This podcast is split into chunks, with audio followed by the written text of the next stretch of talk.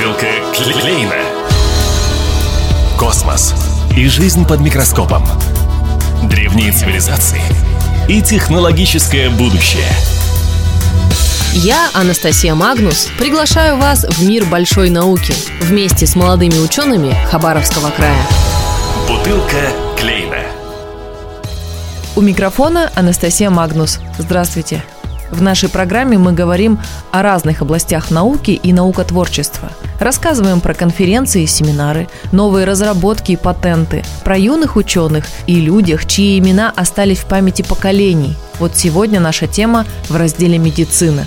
И это та тема, которая касается каждого, кто хочет быть здоров, конечно. Сегодня поговорим о вакцинации, ведь у нас много заблуждений, связанных с этим загадочным словом. Между тем в Хабаровске активно ведется научная работа по изучению и даже созданию новых вакцин. Но давайте сначала начнем со статистики. Говорит Татьяна Владимировна Захарова, начальник отдела охраны здоровья Управления социального развития администрации Хабаровска. Вакциноуправляемые инфекции – это те инфекции, при которых вакцинация предупреждает смертность, инвалидизацию, а при массовой иммунизации позволяет уменьшить циркуляцию возбудителя и даже его искоренить. И вакцинация является самым эффективным и экономически выгодным средством защиты против инфекционных болезней, известное современной медицины. Благодаря вакцинации удалось снизить заболеваемость многими заболеваниями. Случаев кори на территории города Хабаровска не регистрировалось в течение нескольких лет, и мы видели только завозные случаи кори. За последние 17 лет в результате массовой иммунизации заболеваемость краснухой снизилась более чем в 40 раз. Заболеваемость эпидпаратитом находится на спорадическом уровне, то есть регистрируются единичные случаи заболевания в год. Такие заболевания, как полиомиелит, столбняк, гемофильная инфекция, также на территории города Хабаровска не регистрируются более пяти лет. С 2006 года не регистрируются случаи заболеваемости дифтерией. В течение многих лет эпидемическая ситуация по заболеваемости менингококковой инфекции снизилась до хороших цифр. За пять лет показатель снизился на 79,9%. Часто ли мы сталкиваемся с вакцинацией и нужна ли она здоровому человеку? Вот эти вопросы, которые задавали и, наверное, всегда будут задавать врачам. К теме информирования населения мы еще вернемся, а сейчас выясним, как часто нужно прививаться, говорит Татьяна Захарова.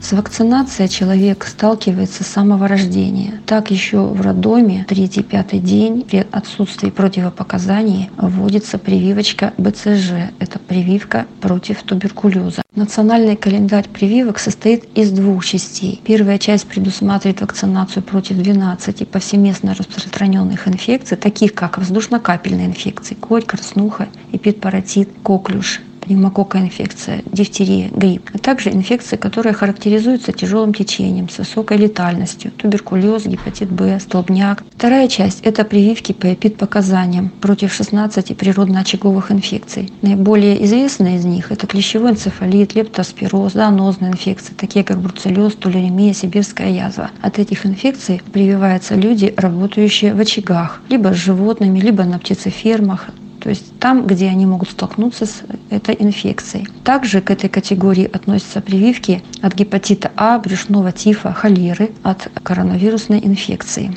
Что касается того, какие все-таки прививки ежегодно у нас делаются больше всего, это, конечно же, вакцинация против гриппа. Дело в том, что от некоторых инфекций достаточно привиться там, от каких-то инфекций трехкратно и возникает пожизненный иммунитет. От детских инфекций есть специальные схемы, когда в определенном возрасте детей прививают, и иммунитет развивается на всю оставшуюся жизнь. Ну, например, от э, гепатита Б прививают трехкратно, от кори прививают трехкратно, от, от клещевого энцефалита прививают трехкратно, а затем ревакцинация проводится один раз в три года. От дифтерии детей прививают в соответствии со сроками, а взрослое население один раз в 10 лет. Прививочки от гриппа приходится делать ежегодно, так как иммунитет сохраняется не более года, и вирус очень сильно подвергается мутациям, поэтому приходится ежегодно делать вакцину с учетом новых штаммов вируса гриппа.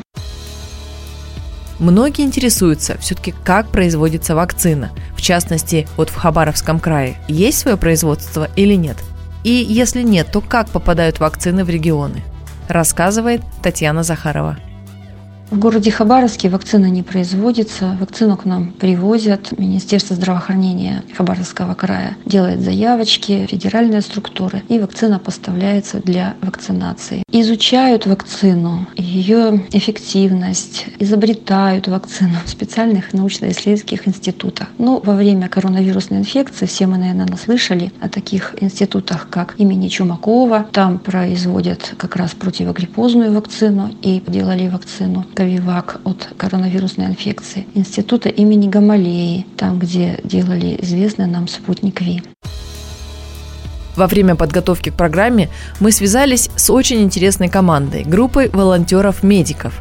О своей работе ребята, а это в основном студенты медицинского университета, готовы рассказывать много. Зашел разговор и о прививках. Оказалось, что одно из важных направлений работы команды – привоз лекарств и еды людям, которые вынуждены находиться на карантине, или у них есть противопоказания к прививкам в пору размаха инфекции, и стало быть, они снова находятся на карантине.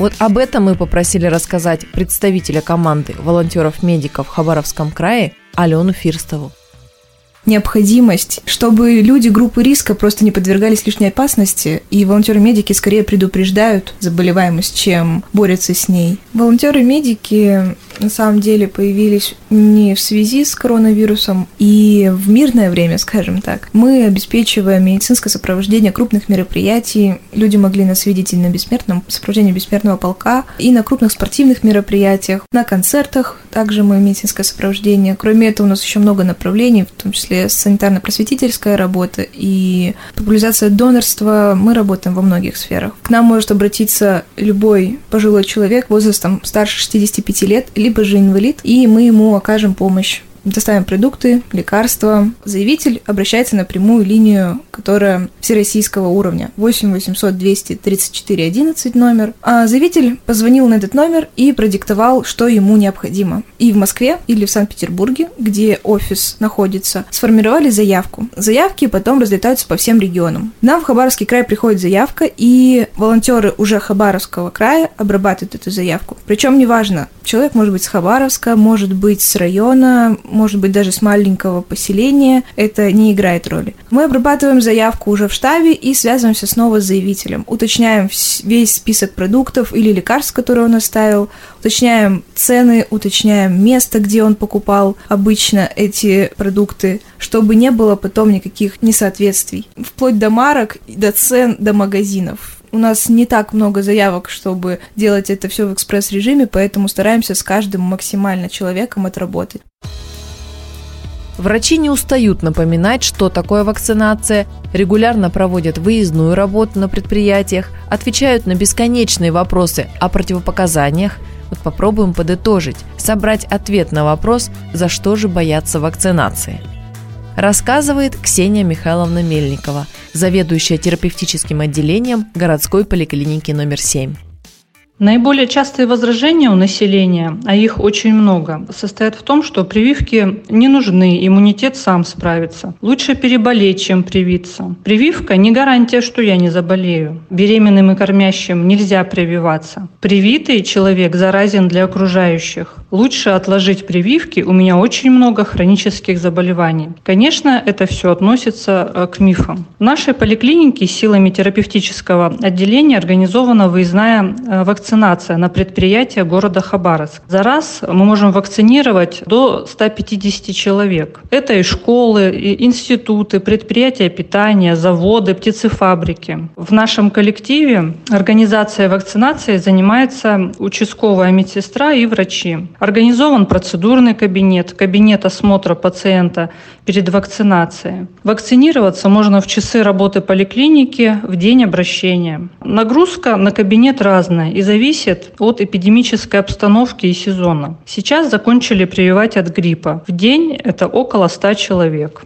А какие есть противопоказания для вакцинирования? Тема сейчас несколько успокоилась, а вот пару лет назад была невероятно актуальна, говорит Ксения Мельникова. Противопоказаниями для вакцинации могут быть постоянные и временные. Постоянные противопоказания – это сильная местная или общая реакция на введение предыдущей дозы конкретной вакцины. Либо э, установлена аллергическая реакция на компоненты, которые входят в состав конкретной вакцины. А для живых вакцин это тяжелые формы иммунодефицита которые подтверждены лабораторными данными. Есть временные противопоказания, такие как острые заболевания, повышение температуры, а также хронические заболевания до наступления ремиссии. Оказалось, что в Хабаровском крае за последнее время на научно-практических конференциях или круглых столах тема вакцинации не поднималась широко. Связано это отчасти с тем, что во время пандемии коронавируса эта тема занимала первые места и очень широко освещалась в СМИ. Ну, а ученые, врачи, работники Министерства здравоохранения как трудились, так и трудятся над созданием нового и внедрением известных препаратов. Мне остается добавить, что наука вокруг нас всегда разная, прикладная и теоретическая, и всегда очень интересная. У микрофона была Анастасия Магнус. Не болейте и до встречи в эфире. Бутылка